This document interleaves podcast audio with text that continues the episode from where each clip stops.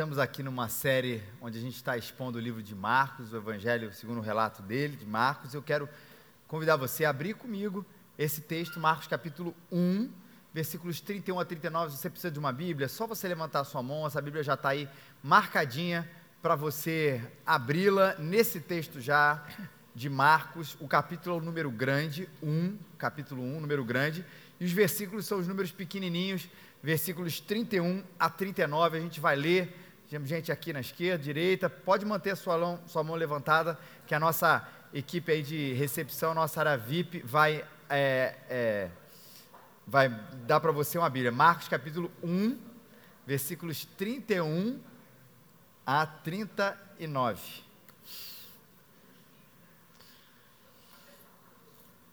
A gente lê na Almeida século 21. E vamos ler assim, diz a palavra de Deus.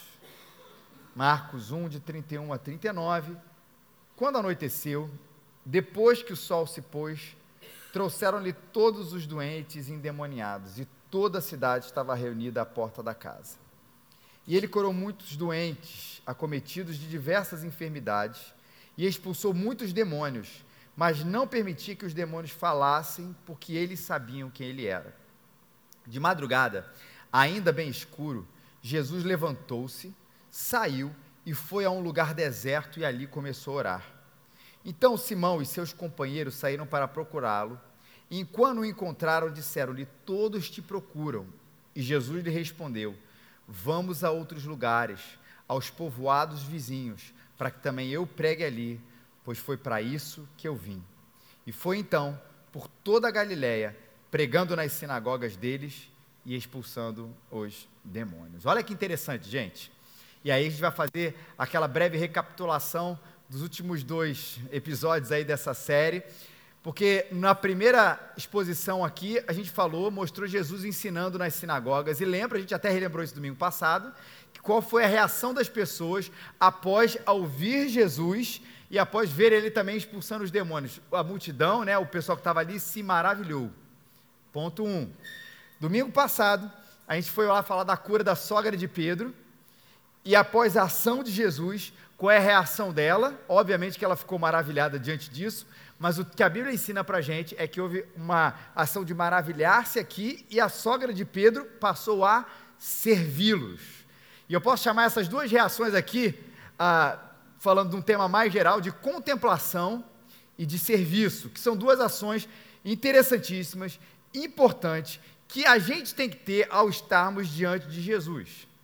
Existe um texto da Bíblia que a gente não vai expor agora, porque ele está lá no livro de Lucas, onde vai falar de duas irmãs, de Marta e de Maria. E aqui naquele texto parece que existe até uma, uma relação de prioridade nisso.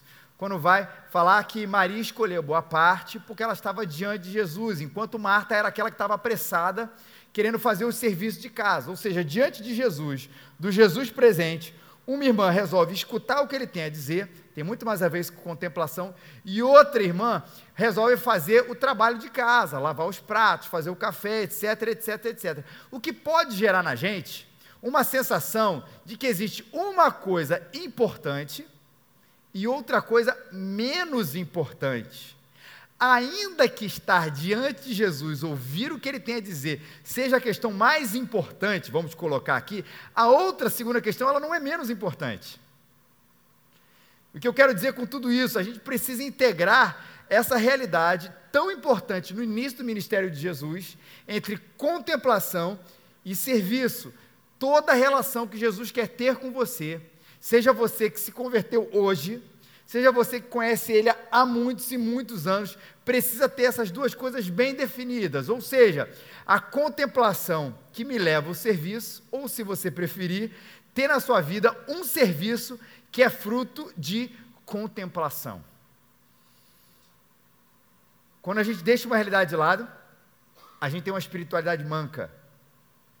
O serviço sem contemplação, ele é um ativismo. Você serve sem a, sem a razão certa, que é olhar para Jesus, ver quem Ele é, ver o que Ele fez, ver o que ele, a importância dele, e em resposta a isso, você percebeu quem Ele é, ouviu a Sua palavra, viu a Sua ação, em resposta a isso, por gratidão e amor, querer servi-lo. Serviço sem essa contemplação é um mero ativismo. Às vezes o nosso coração está cheio disso. Mas ao mesmo tempo, uma contemplação sem o serviço, ela é inoperante e desobediência e desobediente. Porque na nossa própria espiritualidade, a, a única coisa que Jesus falou para a gente não foi me adorem, ou me contemplem, ou gaste tempo buscando a minha presença. Ele falou isso, né, no sentido geral, mas não foi só isso. Muitas das coisas que Jesus pede de nós são ações. E por todo mundo pregar o evangelho a toda criatura. A própria questão do serviço, quando Jesus dá vários e vários e vários exemplos. Amor para a gente, e amor na palavra de Deus é uma ação. Ame o seu próximo como a si mesmo. Amar não é faça carinho no seu próximo apenas, isso já seria uma ação. Mas não é apenas ter a intenção no coração de amar as pessoas, mas é faça, execute, sirva, pregue, vá, cure, expulse os demônios, não as pessoas. Mas isso está ali muito presente na relação de espiritualidade com Jesus. Portanto, contemplação e serviço estão muito integradas. E olha só, nesse texto que a gente leu, que vai juntando alguns momentos da vida de Jesus, olha como essas duas coisas estão presentes. Porque talvez a, a, você seja do time de um ou de outro. Sou mais um cara contemplativo. A minha relação com Deus se dá muito na base da reflexão, da oração, da leitura da Sua palavra. E, e é muito em função disso. E a gente acha assim: olha, esse é meu jeito. E eu amo a Deus dessa forma. Ok. Mas isso não pode fazer você ser excluído do segundo lugar. Assim como, olha, eu sou uma pessoa de serviço, eu sou uma pessoa de trabalho, tudo isso que tem a ver com reflexão, com oração, de contemplação, para mim soa muito místico, muito etéreo, muito estranho da minha, parte, isso não me cabe. A gente até pode dizer, gente, que a gente talvez tenha uma, uma tendência um pouco mais para uma coisa do que para outra. Mas quando eu olho para Jesus, que é o meu Salvador e que é também o meu exemplo, a quem eu devo imitar, a quem eu devo fazer todas as coisas como ele, ele fala, ele mostra nesse texto a importância das duas coisas. Ou seja, se ele é assim, a gente também precisa ser. Se ele consegue contemplar, integrar, perdão, a contemplação e o serviço, a gente também. Se ele consegue conjugar as duas coisas, a gente também, ainda que lá dentro, a gente saiba que a gente tem uma facilidade melhor para uma dessas duas partes. Mas vamos ver aqui esses dois lados da espiritualidade, né? E depois vamos lembrar da importância dos dois. A primeira tem a ver com esses versículos 32, 33 e 34. Quando anoiteceu, depois que o sol se pôs, trouxeram-lhe os doentes e endemoniados, toda a cidade estava reunida na porta, e ele curou muitos doentes, acometido diversas enfermidades, expulsou muitos demônios, mas não permitia que os demônios falassem, porque eles sabiam quem ele era. Bom, depois que o sol se pôs, depois do sábado, normalmente dentro da da espiritualidade, vamos colocar assim, judaica, as coisas poderiam acontecer de trabalho depois do sábado, né, do Shabat, ou seja, depois desse, desse pôr do sol. E é interessante que Marcos coloca ali, toda a cidade estava reunida à porta da casa onde Jesus estava. Claro que isso provavelmente é uma figura de linguagem para falar do grande número de pessoas que estavam na porta de Jesus, mas o fato é que ele atraiu muita gente para, lembrando, duas coisas a cura e a libertação, né? a cura e o exorcismo, falando por aí. Dois pontos importantes isso, gente. Semana retrasada, a gente falou da distinção entre uma coisa e outra. Lembram disso? Aqueles que não estavam aqui podem depois acessar as nossas redes sociais para ver o, o, o, ouvir os sermões. Mas o importante é que eram dois problemas vindo diante de Jesus: a doença e os demônios. Mais uma vez, a gente vê aqui que há uma distinção entre essas duas coisas. Por que, que é importante dizer isso? E vou relembrar o que a gente disse na semana retrasada.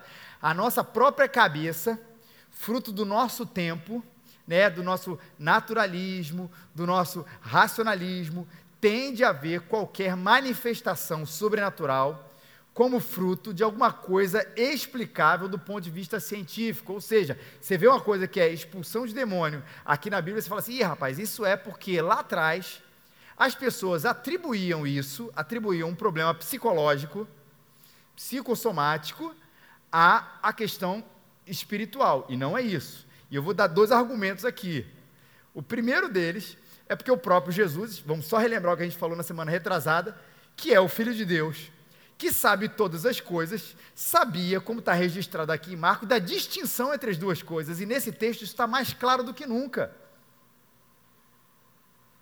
As duas ações estão distintas aqui. Jesus curou os doentes e Jesus expulsou os demônios dos endemoninhados, as pessoas que tinham uma ninhada, e esse é, é muito do termo, tinham né, um demônio dentro de si.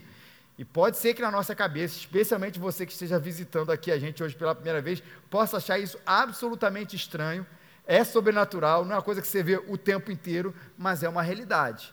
E a única resposta para isso, a única solução para isso é a libertação através do poder maravilhoso daquele que venceu as trevas na cruz, Jesus Cristo, o nosso Senhor e o nosso Salvador. Essa é uma realidade muito clara na própria distinção daquele que conhece todas as coisas, que fez uma coisa para uma coisa, outra coisa para outra coisa. Ele não expulsou o, o demônio dos doentes e curou o liberto, enfim, vocês entenderam. Ele libertou os demônios daqueles que estavam endemoniados e curou a doença daqueles que estavam doentes. Distinção de Jesus. Outro ponto eu vou colocar uma coisa que o próprio C.S. Lewis, que é um grande escritor, escritor é, que escreveu as Crônicas de Nárnia, que deu origem àqueles filmes e tudo, vai ter uma série na Netflix também daqui a pouco para isso. Ele falou sobre essa nossa distância a respeito do passado. Que a gente volta dois mil anos atrás, no tempo onde esse texto aconteceu, e a gente tem essa explicação que eu acabei de dar. Ah, é porque as pessoas lá no passado, elas atribuíam as suas doenças, por exemplo, a esse mundo espiritual e falava, o cara tinha uma coisa, isso aí é demônio. E o que, que C.S. Lewis vai explicar a respeito disso? Ele chama isso de, de uma arrogância, anacra, anacra, um anacronismo arrogante, alguma coisa assim. Que ele vai usar. A gente tem uma ideia de que passaram-se dois mil anos, nós somos gente muito mais inteligente do que aqueles que viveram há dois mil anos atrás. E volta e meia, a gente não usa isso como argumento para explicar as coisas a respeito do nosso passado? Ih, rapaz, a gente que evoluiu. Aquele povo de dois mil anos atrás, na época de Jesus, era tudo primitivo. Na época dos egípcios, por exemplo, aquilo então nem se fala, eles só construíram uma pirâmide que até hoje ninguém sabe como é que aquele negócio se sustenta. Se você pensar, eu vou fazer uma, uma a, falar a respeito do tempo e não agora numa, numa sequência cronológica, grandes invenções foram criadas sem, uma, sem nenhum computador e nenhuma calculadora que nós temos aí na mais facilidade, elas pudessem estar presentes na disponibilidade das pessoas. O homem foi à lua, foi, foi lua, acreditamos nisso, e o computador que estava ali era muito pior, dizem isso, né, do que o nosso próprio celular que a gente carrega no nosso bolso. Agora você me explicou, a gente está falando de uma coisa um pouco mais recente, mas ao longo da história é muita ignorância nossa achar que nós somos a evolução racional das coisas que aconteceram há 2, 5, 10 mil anos atrás. Não é verdade.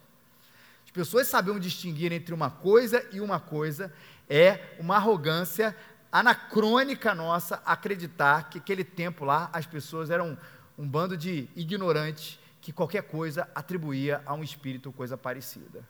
Lewis usa esse argumento para realizar outras coisas, a gente está usando esse aqui também, mas o principal, o Filho de Deus, fez essa distinção. Mas um ponto importante, porque eu estou reforçando o que a gente falou na semana retrasada, é quando Jesus não permitiu que os demônios falassem. Que está muito presente aqui nesse texto, é uma realidade bíblica aqui em outras ocasiões, mas a Bíblia diz que ele não permitiu que os demônios falassem, porque eles sabiam quem ele era. Por que, que Jesus não mandou os demônios falarem? Não é por causa daquela, daquela piada que diz que o demônio gosta de uma certa igreja, porque lá eles deixam ele falar no microfone. Não é por isso. Não é porque Jesus queria acabar com o espetáculo a respeito disso. A razão pela qual Jesus não permitiu que eles falassem era porque, olha que interessante, Jesus, os demônios sabiam que ele era. E qual o problema disso? A razão, na verdade, está no texto, porque eles sabiam que ele era, mas a verdade é qual é o problema disso. A gente vai discutir um tema na teologia que é o chamado segredo messiânico. Por que, que em certos momentos Jesus não permitiu que as pessoas falassem a respeito dele mesmo. Vou usar dois uh, argumentos que outro teólogo, James Edwards, coloca aqui para gente. Primeiro, a razão estratégica, para que ninguém pensasse que Jesus era um líder militar, um libertador disposto a libertar Israel. Lembra disso? Voltando aqui no passado nesse texto, Israel estava invadida aqui pelo Império Romano e a expectativa de muitos dos judeus era que viriam de essa figura muito presente no imaginário, na razão, na, na ideia deles de que viria alguém, um libertador militar, que libertaria o povo daquela situação. O Império Romano ia ser deixado de lado e o povo de Israel ia poder viver na sua terra com toda a liberdade. E se Jesus fosse apresentado sem que o enredo todo da resolução de quem ele é, né, fosse apresentado de toda a sua glória, essa ideia, essa imagem de Jesus poderia ser distorcida e as pessoas poderiam de fato acreditar que foi para isso que Jesus veio. Ó, tá aí o novo libertador temporal, tá aí o novo libertador militar. E por isso que Jesus preserva a identidade dele. Por isso que Jesus fala: não é a hora de falar. Porque muitas coisas precisavam acontecer para que ele pudesse ser totalmente revelado e poder anunciado. O que, que isso tem a ver com a gente? Olha que interessante, porque a gente enfrenta o mesmo problema hoje em dia. A identidade de Jesus ela é tão importante sobre quem ele de fato é, que em certos momentos ele não queria que aí no caso os demônios o anunciassem para que não houvesse confusão na cabeça do próprio povo. E a gente passa pelo mesmo problema hoje. Quando você fala Jesus, concordam que essa identidade, não de quem ele é, mas de quem as pessoas pensam que ele é, está meio perdida? Talvez aqui mesmo dentro desse culto você tenha entrado aqui, para mim Jesus é aquele que vai resolver todos os meus problemas. É estranho, mas não, ele não vai resolver todos os seus problemas. Ele vai cuidar de você sempre. Ele pode resolver muitos problemas. Ele pode resolver alguns dos nossos problemas de um jeito que a gente não queria e de que a gente não tinha expectativa. Porque a gente não se rendeu à sua vontade. Claro que ele não é sádico. Claro que ele não está indiferente aos nossos problemas. Mas você percebe que quando a gente fala, Jesus vai resolver todos os meus problemas. Nós estamos na expectativa de que após esse momento, ou durante a nossa semana, vai haver um clique mágico e ele, tudo que era ruim da nossa vida vai ser dissipado de um dia para o outro? Nem sempre. Você imagina uma pessoa perseguida por causa do Evangelho, que talvez orando ali na prisão, para que os seus problemas ali possam ser resolvidos, ele possa ser liberto, e talvez ele vá morrer anunciando o Evangelho, seja um mártir e os seus problemas, segundo o seu olhar, não foram resolvidos. Porque Jesus não promete essas coisas. Jesus vai me curar de tudo. Jesus não vai deixar porque eu passe nenhuma aflição. Jesus vai me fazer um vencedor sobre todas as coisas. E a gente vai aceitando essas ideias, esse triunfalismo errado a respeito de Jesus, e a gente vai achando que é tranquilo a gente ficar falando e deixando que as pessoas acreditem nisso, mas o que acontece depois de um tempo? Elas se decepcionam.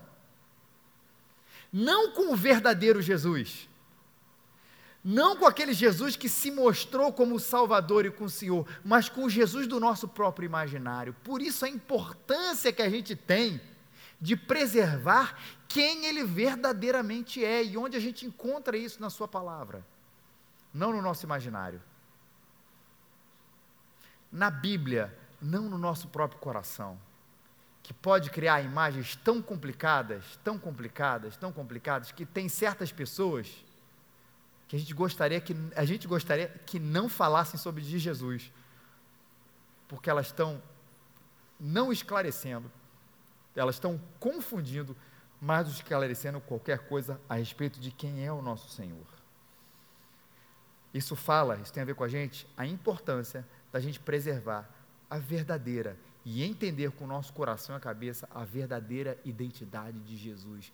O segredo messiânico aqui é para isso. Os demônios vão dizer quem ele era, as pessoas elas vão entender outra coisa. Espera aí, é hora de ficar em silêncio. Espera mais um pouquinho, espera o enredo todo. mas por causa da cruz também. E esse é o segundo ponto, que tem absolutamente tudo a ver com isso, para que tudo ali seja revelado. E a partir da cruz e da ressurreição, da morte e da ressurreição de Jesus, tudo possa ser exposto. Por isso que a gente vai ver em Marcos 16, 15, lá no finalzinho de Marcos, não é o nosso texto hoje, está em Marcos 1, a ordem expressa de Jesus, ide por todo mundo e pregai o evangelho a toda criatura. Não tinha mais silêncio nesse momento. Mas por quê? Você conhecia agora, já estava ali colocado o Jesus que nasceu, o Jesus que falou, o Jesus que curou, o Jesus que conviveu, o Jesus que morreu e o Jesus que ressuscitou.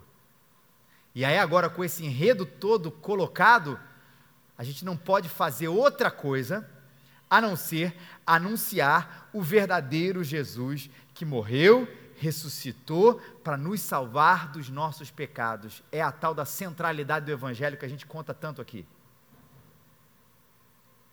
Jesus cura? Cura. Mas ele não veio para curar. Jesus me ajuda nos meus problemas? Ajuda, mas ele não veio para ajudar nos meus problemas. Ele restaura casamentos? Restaura casamentos. Mas ele não veio para re, re, re, restaurar casamentos. Ele veio para morrer e ressuscitar para nos salvar dos nossos pecados e nos reconectar com o Pai. A centralidade da mensagem e a centralidade da vida da igreja, a centralidade da nossa espiritualidade está nesse ponto ele veio para salvar o homem que estava separado de Deus. Ele veio para reconectar esse homem separado de Deus com o seu Pai. Ele veio refazer esse homem perdido ligando a Deus. Claro que ele faz muitas outras coisas. Claro que ele realiza muitas outras coisas além disso, mas a centralidade está aqui, gente.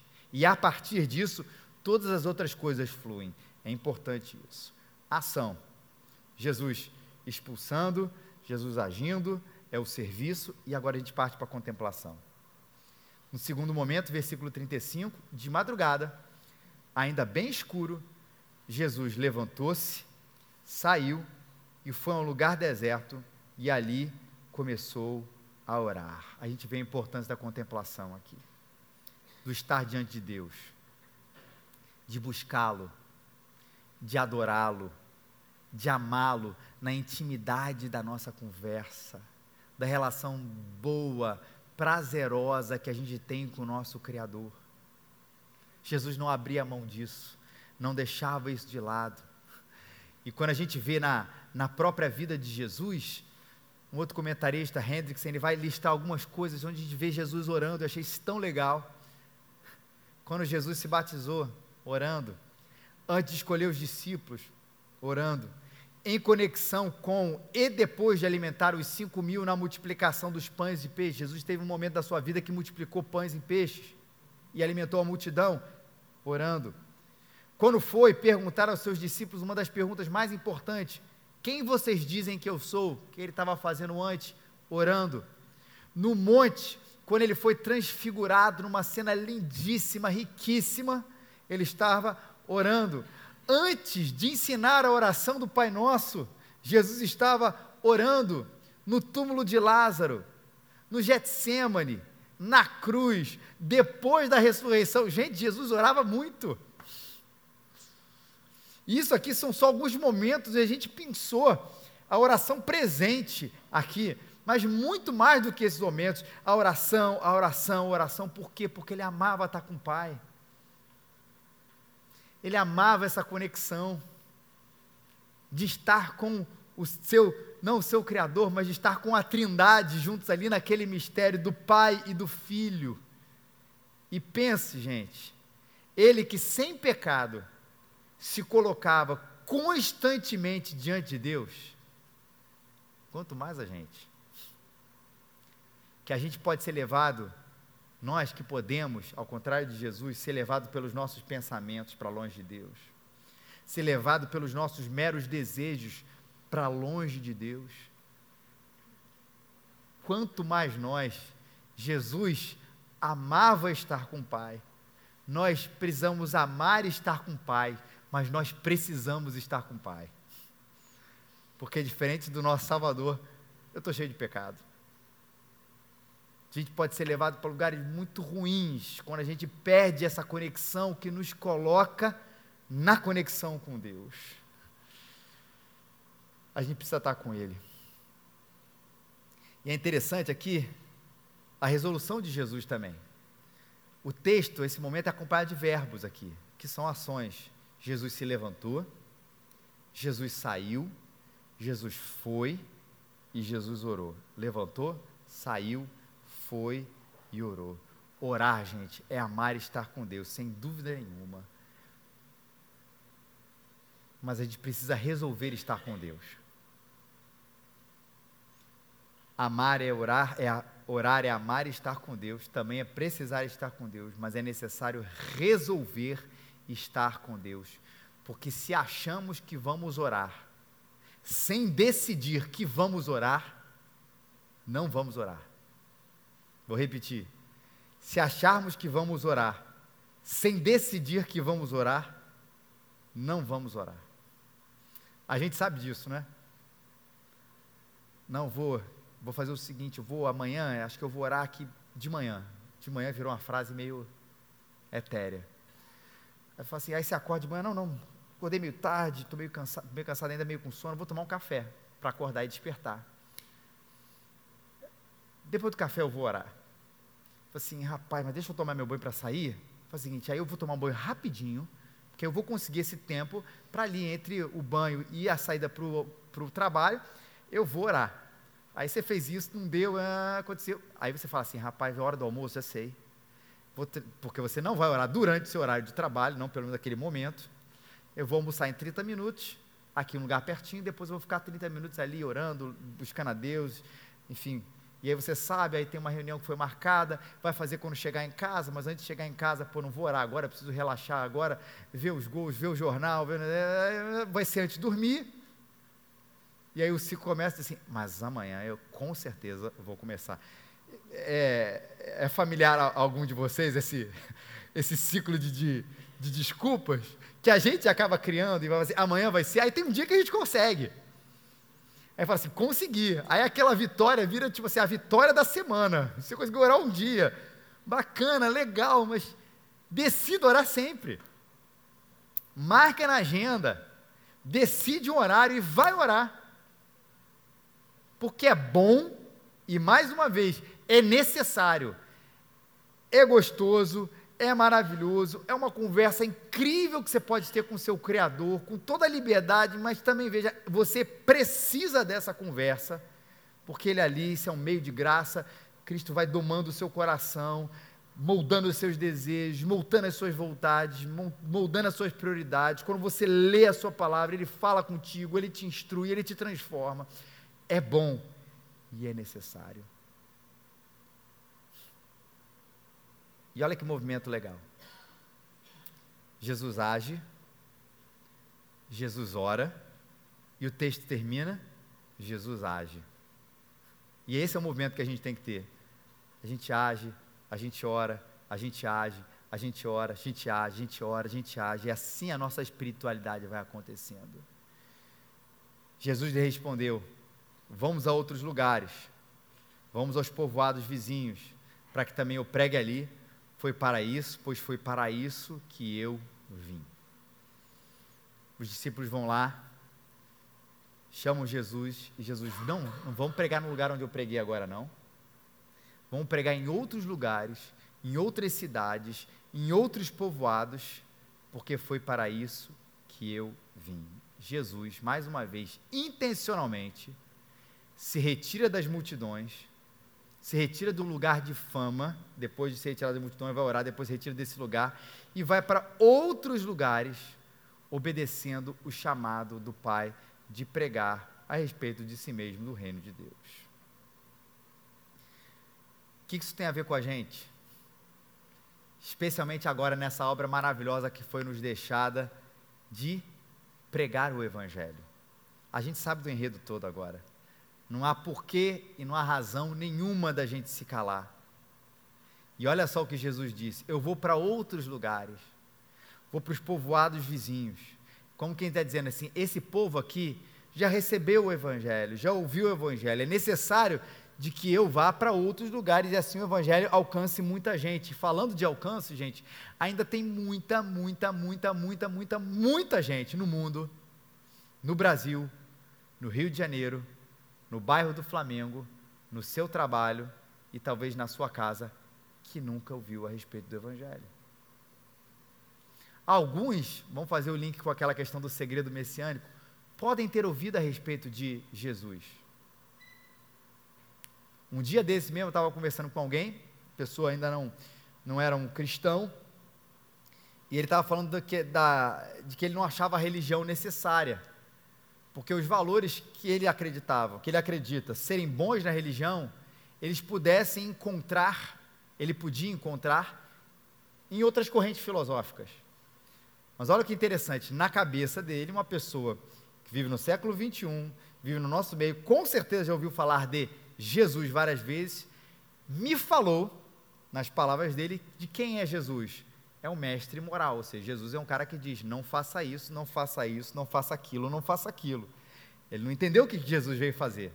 Ele sabe quem é Jesus, ele sabe o que é religião, sabe o que é cristianismo, mas para ele, o que, que era o cristianismo, quem é Jesus? Uma pessoa vai dizer assim: oh, gente, hoje eu vou ensinar vocês a não roubar. Alguma dúvida? Não? Ok, acabou o culto, não roubem. Esse valor é um princípio bíblico, não tenho dúvida nenhuma. Mas Jesus não veio para dizer não roubem. Ele veio para reconectar o homem com Deus. E a partir disso, sim, esse homem refeito, ele é chamado a, por exemplo, não roubar. Mas essa volta é importante, porque é a ligação do coração com Deus. E como consequência disso, uma vida de ética. Mas para ele, Jesus era apenas o mestre da ética, alguém que vai ensinar a respeito do certo e errado. Isso aqui do nosso lado. Há outros que não têm, nesse mundo enorme, nenhuma noção a respeito da figura de Jesus. Não é nem que eles tenham uma ideia equivocada, mas aí a gente pensa de tribos distantes, de povos distantes, de pessoas mais escondidas, sem acesso às informações mais básicas que a gente tem de internet, de livro, de coisa parecida. Esse não sabe a respeito de nada. Outros até já ouviram falar, mas não tem a, sua, a palavra de Deus traduzida para o seu idioma. Outros, de, eles sabem a respeito de Jesus porque tem uma minoria ali de 0,03% que fala a respeito dele, mas em si o povo ainda não conhece os mistérios, as maravilhas, a revelação a respeito de Jesus.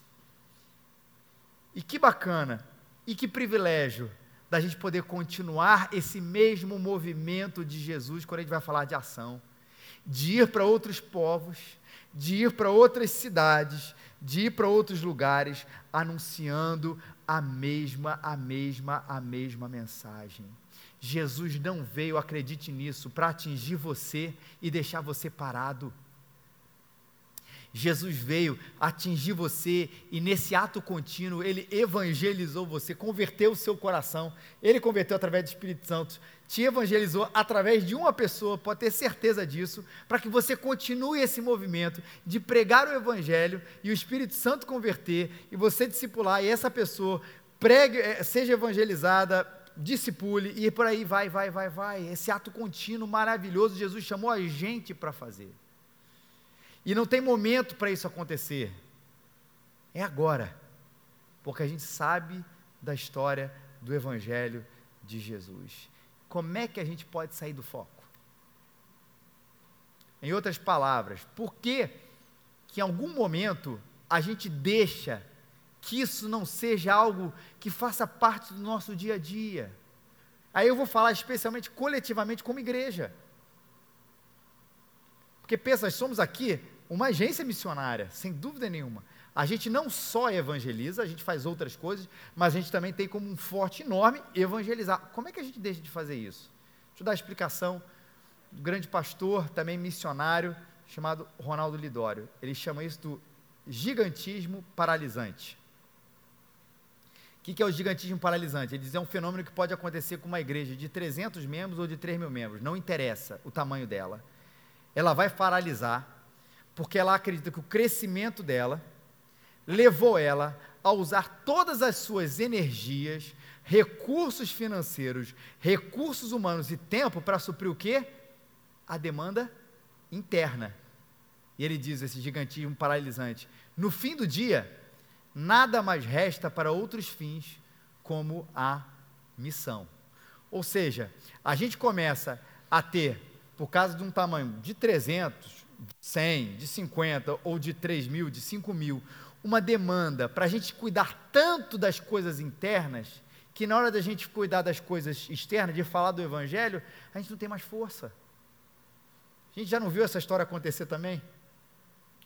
Tantas vezes. Para dentro, para dentro, para dentro, para dentro, para dentro, para dentro. E a gente perde o foco. E quando a gente vê, a gente está. E o pior de tudo é que a gente se vê ocupado. A gente não se vê desocupado, tipo assim, pô, nada acontece aqui dentro. Poxa, a gente vê se fazendo mil coisas. A gente se vê ativo até dentro da igreja, a gente se vê ativo no corpo de Cristo. Só que essa nossa atividade, quando tem alguém ali onde a gente vai anunciar o Evangelho, a gente aqui dentro já faz uma desculpa, cara, mas eu já faço tanto. Se eu convidar alguém até para ir para a igreja, não é pregar o Evangelho, não é convidar alguém para a igreja, é falar de Jesus para ele, mas se eu convidar, vai ser complicado, porque tem mil, mil escalas lá dentro. E depois do culto, contar um segredo, eu gosto de conversar com meus amigos. Eu não gosto de conversar com gente nova. É chato. Aí vai ser complicado eu trazer, vou ter que ficar dando atenção, não vou poder falar com aquele meu amigo que eu não vi desde domingo passado. Vai me dizer que isso não aconteceu já com a gente? A gente precisa ser despertado disso. E quando a gente vê que o, que o Senhor Jesus, o nosso Mestre, o nosso Salvador, não perdeu o foco, foi para isso que eu vim. Eu vou sair daqui e vou para outro povoado. Gente, isso precisa se inspirar a gente para fazer exatamente a mesma coisa. Você não nasceu na sua família à toa. Fale de Jesus para eles. Você não tem esses amigos que você tem à toa. Fale de Jesus para eles. Você não está no seu trabalho à toa. Acredite, você é missionário lá dentro. Fale de Jesus para eles. Ou a nossa consequência vai ser, como diz o próprio Ronaldo Lidório, se a igreja local não segue evangelizando e discipulando, ela pode eventualmente morrer. Olha o foco de Jesus, que é o foco do homem e da mulher de Deus. Foi para isso que eu vim. Vamos encher essa cidade com o Evangelho, gente.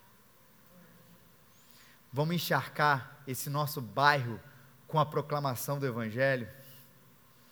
Vamos, quem sabe, você seja despertado a partir desse culto para além daqui, chamar Deus você para um outro lugar, distante ou até perto, para viver integralmente para isso como missionário, pastor de Deus, seja assim. Que importa, perto ou longe, de tempo integral ou de tempo parcial, com o título missionário ou sem o título missionário, a gente é chamado para falar desse Jesus maravilhoso que transforma a vida em todo lugar. Porque afinal, a gente foi encontrado por Ele, para que a gente encontre ou anuncie Ele para outras pessoas que também o encontrem. Não perca o foco dessa ação de levar a esperança, Jesus, para todos os cantos. E que assim, gente, seja o ciclo da nossa vida: ação, contemplação, ação, contemplação, ou serviço, oração, serviço, oração, o anúncio do Evangelho, a pregação, o serviço em todas as áreas, a pregação com mais um pouco de oração, a leitura da palavra, que assim seja encharcada a nossa vida, exatamente como foi a do nosso Senhor, o do nosso Salvador Jesus Cristo. Que Ele nos abençoe.